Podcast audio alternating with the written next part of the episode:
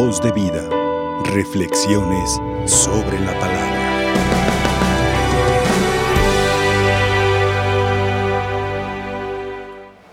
Unidos en nuestra madre iglesia, queridos hermanos, que nos está llevando por este camino del adviento, estaremos meditando la voz de Dios que a través de los diferentes profetas irán animando al pueblo. En el caso de los profetas, estarán animando al pueblo de Israel. En el caso de los profetas que ejercemos el servicio en la iglesia, los sacerdotes, y cuando digo sacerdotes me refiero al papa, al obispo, a los presbíteros y diáconos, que de manera especial ejercemos el ministerio de profeta de nuestro tiempo. La misión número uno del profeta es mantener al pueblo en la virtud de la esperanza. De una manera muy bella, el profeta Isaías hoy le dice a Israel, regocíjate yermo sediento. Se le está diciendo a Israel, tú que te sientes en este espíritu desértico, llénate de alegría, porque pronto se manifestará en ti el Mesías.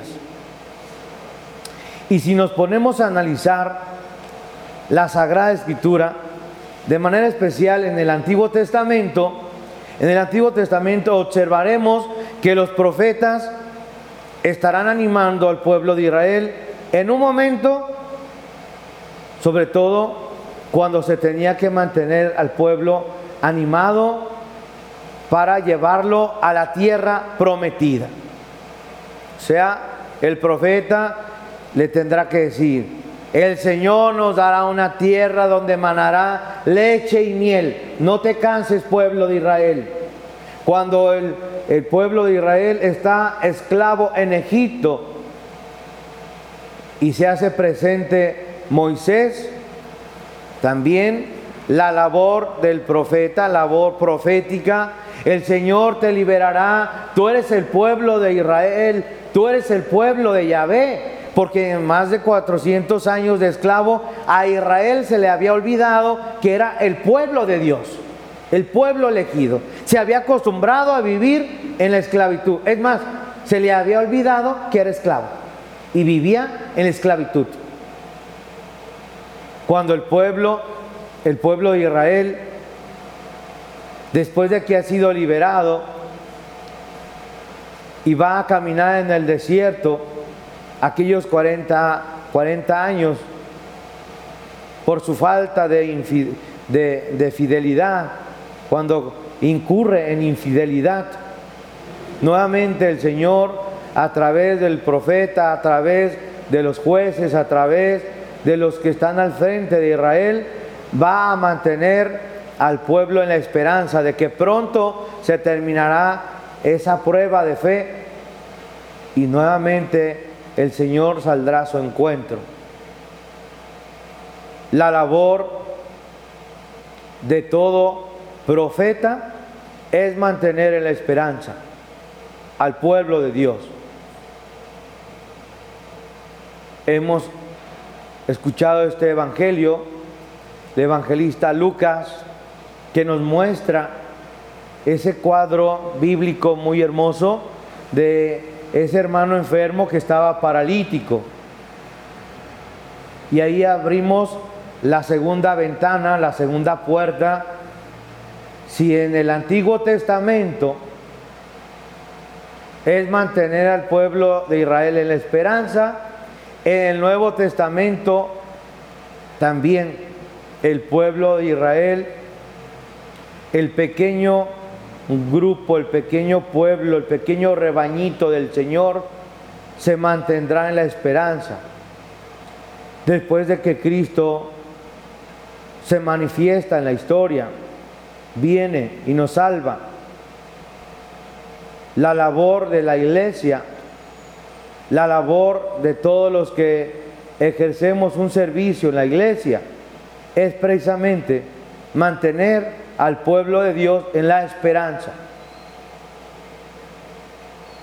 partiendo de ciertas situaciones que hemos vivido, que ha vivido la humanidad, no nomás este tiempo, tiempos atrás, en otros momentos, la humanidad siempre ha estado eh, en pruebas, la, la humanidad siempre ha tenido retos que vencer, de salud, de, de libertad, de política, de tantas necesidades que tiene el mundo, que algunas son más palpables, pero la labor de la iglesia es mantener en la esperanza de que el Señor manifestará su gloria y manifestará su misericordia en el caminar de los tiempos. Al celebrar en esta próxima venida, en esta próxima Navidad al Señor, también la voz de la iglesia, que es la labor profética de nuestro tiempo, tendrá que mantener en la esperanza al pueblo de Dios. Hace días Dios me dio la oportunidad de, bendecir eh, una casa de unos señores pero se me hizo muy interesante, se me hizo muy interesante que cuando estaba ya en el, cerca del comedor, en el área de donde iba a ser los alimentos y todo eso, así a un lado, observé que el Señor tenía un cajón o banco de bolero ese que usan las personas que andan, eh, gusta que le volíen los zapatos, gusta que le volíen los zapatos. Y, y yo me quedé viendo ahí, dije, y tenía un letrero que decía, todo empezó aquí.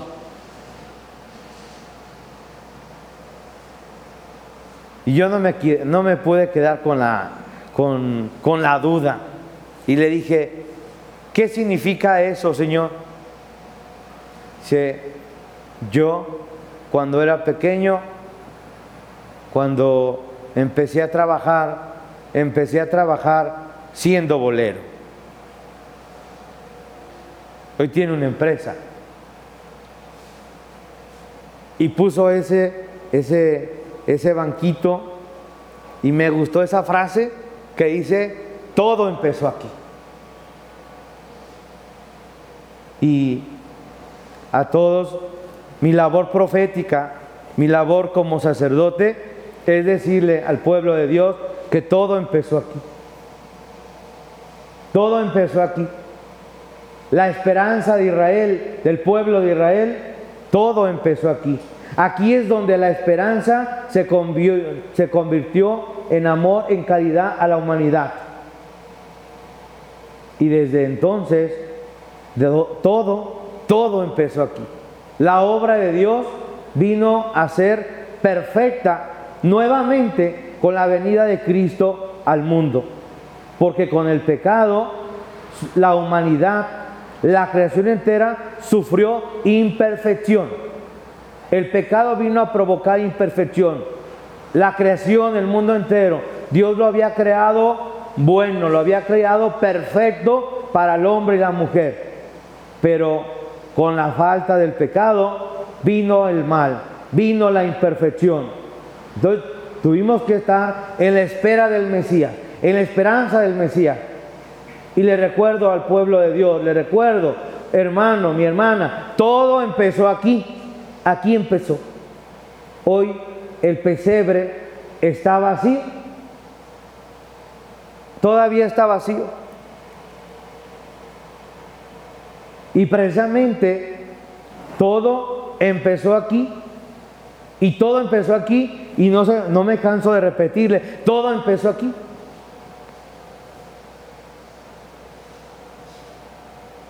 porque me gustaría que en este momento traigas a tu mente en qué momento tomaste conciencia que eras hijo de Dios y en qué momento tomaste conciencia que eres miembro de la iglesia.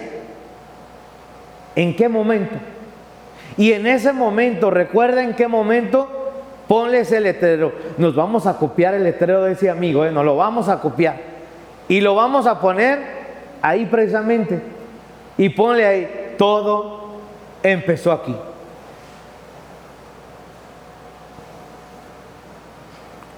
Recuerdo que su servidor,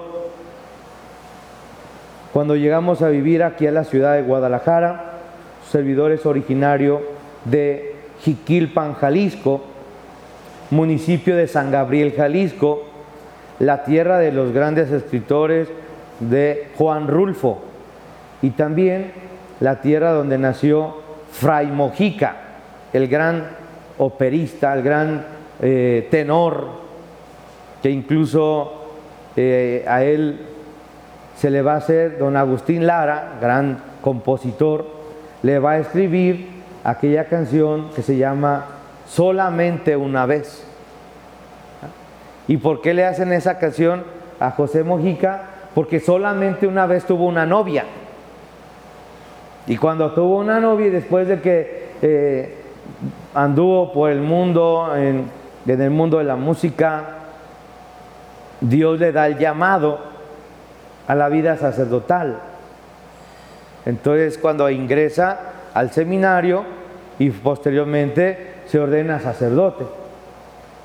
Y bueno, les comentaba que después de llegar de, nuestro pueblo, de venirnos aquí, pues en mi familia somos 15 hermanos. Yo soy el número 15. Yo soy el número 11, perdón. Soy el número 11. Ya ven que ahora muchos dicen, ¿cuántos hijos tienes? Uno. Ay, qué difícil, qué difícil la vida. Uh, tuviera 15. Se avientan al río. Lo bueno es que el río no tiene agua. Y recuerdo que había una vecina que trabajaba en, en, una tienda, en un centro comercial. Bueno, esa tienda ya desapareció, ya no existe esa tienda, pero trabajábamos de, de empacadores, los cerillitos que se les dice. Entonces, no se me olvida aquella ocasión. Para los cerillitos, la Navidad el día del 24, en nuestro horario, pues para nosotros eh, teníamos la esperanza de que nos fuera bien de, lo que te da la gente, de las propinas. Yo había entrado a las 9 de la mañana, eran las 12 del día y, todavía no sacaba nada. Tenía que salir a las 2 de la tarde, solo me quedaban dos horas para ver qué, a ver qué salía. Y no se me olvida que yo le dije a mi mamá, mamá, ¿y ahora qué vamos a, hoy, hoy qué vas a preparar de la Navidad? ¿Qué nos vas a preparar? Y no se me olvida que dijo mi mamá, dice, hijo, esta noche no vamos a preparar nada. ¿Por qué, mamá? No hay dinero. Y yo dije, no hay dinero. Entonces yo me fui con la esperanza de que me fuera muy bien en las, en, la, en las propinas. Pero ya me quedaba bien poquito tiempo y dije, no, pues, dijo mi mamá, esta Navidad no hay dinero.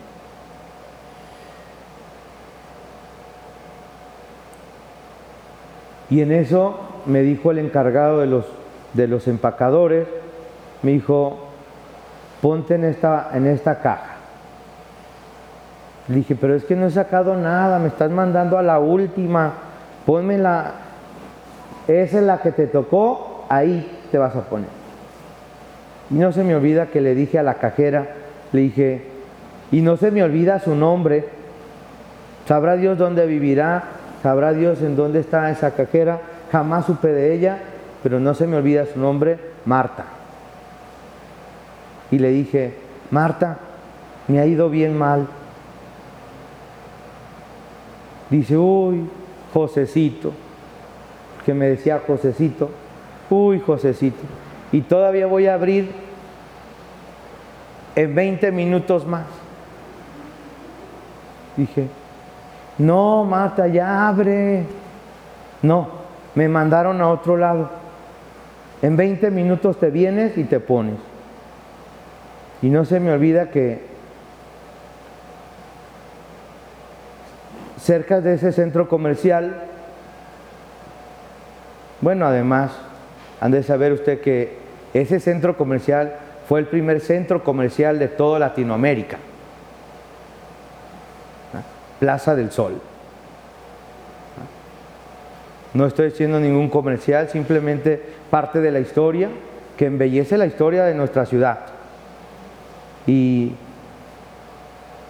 estaba el policía y le dije, ¿cómo ves? Y luego me cerraron la caja y no se me olvida que el policía, don Juan, me dijo, mira, Josecito, salte por aquí, vas a cruzar la avenida y ahí hay un templo. Ve, híncate y reza un ratito. Yo fui, crucé la avenida y la verdad, más que, más que rezar, me puse a reclamarle a Dios.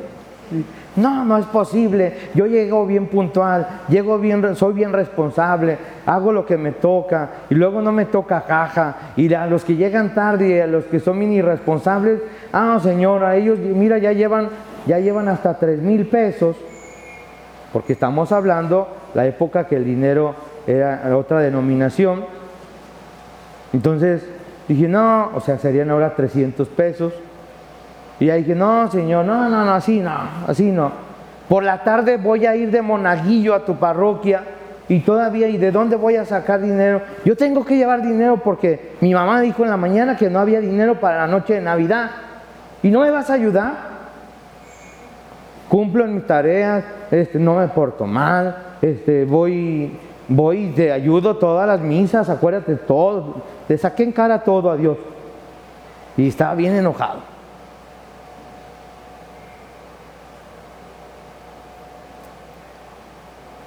Y no se me olvida que le dije, todavía falta que me vayas diciendo que, que quieres que me vaya al seminario.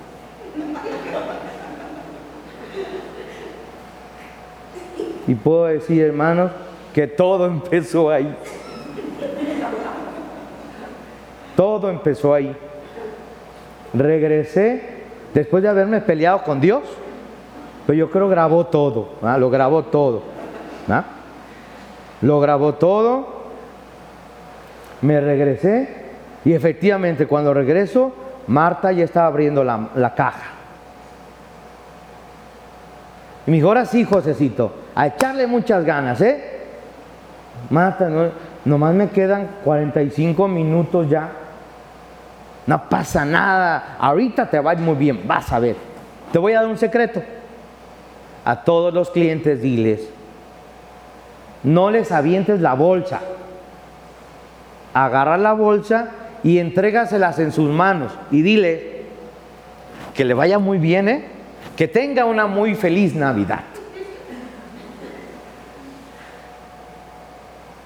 Entonces yo a todos les decía, señora, que le vaya muy bien, ¿eh? que pase una muy feliz Navidad. En 35 minutos, hermanos, yo ajusté 7 mil pesos. Y pues ya era la hora de ya era la hora de salir, me quité pues el mandil que usábamos, la gorra, todo, lo eché en mi bolsita y en eso observé a una señora que iba saliendo y llevaba un montón de bolsas. Entonces yo dije, no, pues es que ya ahora Dios ya me dio dinero, pues ahora, ahora yo tengo que hacer una obra de caridad. Entonces yo me le arrimé y le dije, señora, ¿gusta que le ayude a su, a su carro? Ay, muchachito, pues ayúdame. Entonces yo le agarré las bolsas y fui y las puse. Le dije, oiga, pero por qué no le dijo al, al empacador que le ayudara. No me quiso ayudar. No me quiso ayudar. Yo creo, me le dice que estaba muy viejita. Entonces, dice, han de pensar ustedes que las viejitas no les damos dinero. Yo dije entre mí, pues todas están de 50 centavos.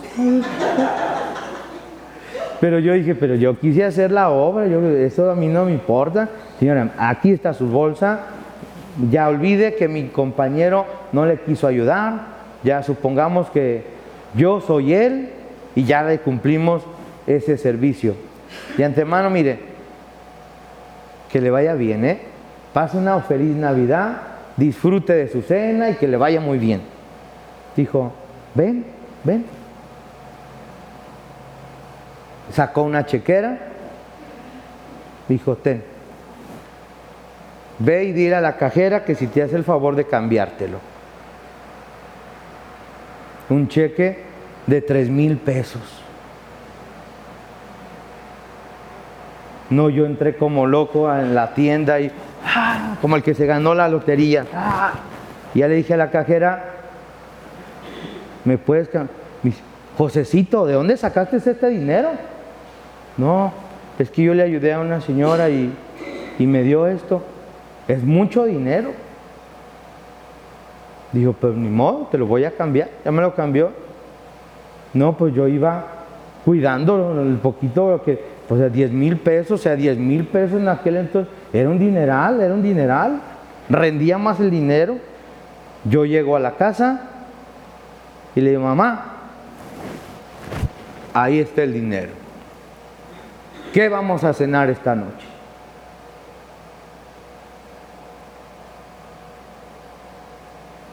Rápido fue y compró unos pollos rostizados para más rápido. Y dije, inteligente mi madre, ¿verdad? ¿Y a qué horas va a ir a comprar? ¿Y a qué horas va a cocinar? Rápido, preparó una ensaladita y listo, tuvimos Navidad. Checa muy bien en dónde empezó todo en tu vida. ¿En qué momento Dios marcó tu vida? Y ponle el letrero. Todo empezó aquí. Tú que eres catequista, ¿en qué momento empezaste ahí? Tú que eres ministro de la comunión, ¿en qué lugar empezaste? Tú que eres de la liturgia, de la, de la- de encargado de liturgia, tú que eres de adultos, tú que eres de pláticas prebautismales, pláticas prematrimoniales, ponle letrero. Todo empezó aquí. Y no se te olvide que desde ahí Dios ha venido marcando tu historia, ese camino de esperanza, ese camino de santidad y en donde el Señor se ha manifestado en todo momento. Dios hace cosas buenas y yo siempre digo, Dios siempre trabaja por adelantado. Tú no te das cuenta y Él ya está trabajando en ti. Tú no te das cuenta y Él ya está plasmando su gloria en ti para que luego tú seas reflejo, yo sea reflejo de su gloria y de su bendición. Y es lo que quiere en esta Navidad. Te recuerdo, todo empezó aquí, pero ahorita está vacío. En la noche de la Navidad estará presente ahí Jesús. Y el adviento es prepararnos para que en la noche de la Navidad Cristo el Señor aparezca ahí. De nada sirve un nacimiento tan hermoso, lleno de regalos, si no, si no nace Jesús. De nada sirve un árbol de Navidad tan hermoso, tan bello, tan grandes luces, si no amanece, si no nace ahí el Señor. Quiero concluir nuestra reflexión diciéndote, no se te olvide, el mejor regalo que tú puedes recibir en esta Navidad es a recibir el regalo de Cristo Jesús en tu vida. Es el mejor regalo. Y saben, es un regalo tan exquisito que se aviene a mi persona. No ocupa talla, no ocupa, eh, es más, no, eh, dicen, esta falda es con stretch o sin stretch. No, se ajusta a ti. Se ajusta a tu justa medida, se ajusta a tu persona, se ajusta a tu necesidad, se ajusta a tu dolor, se ajusta a tus sentimientos, se ajusta a tus pensamientos, se ajusta a, todo lo que tú estás viviendo, porque cada quien te estamos viviendo diferentes circunstancias. Que no se apague la virtud de la esperanza en tu vida, porque la virtud de la esperanza es esa virtud que me mantiene con coraje, con coraje, con carácter, con disciplina, con el deseo de que, claro, que esto va a funcionar, claro que esto que, esto que estoy haciendo por el momento no vio frutos, pero en su momento la gloria del Señor se manifestará. Y no se te olvide, todo empezó aquí. Que la gloria de Dios plasme su misericordia en tu corazón el mejor pesebre para Cristo Jesús en esta Navidad es tu corazón. Si nace en tu corazón, bendita Navidad, bendito momento, bendita glorificación de Dios. La gloria se extenderá cada día más por el mundo entero.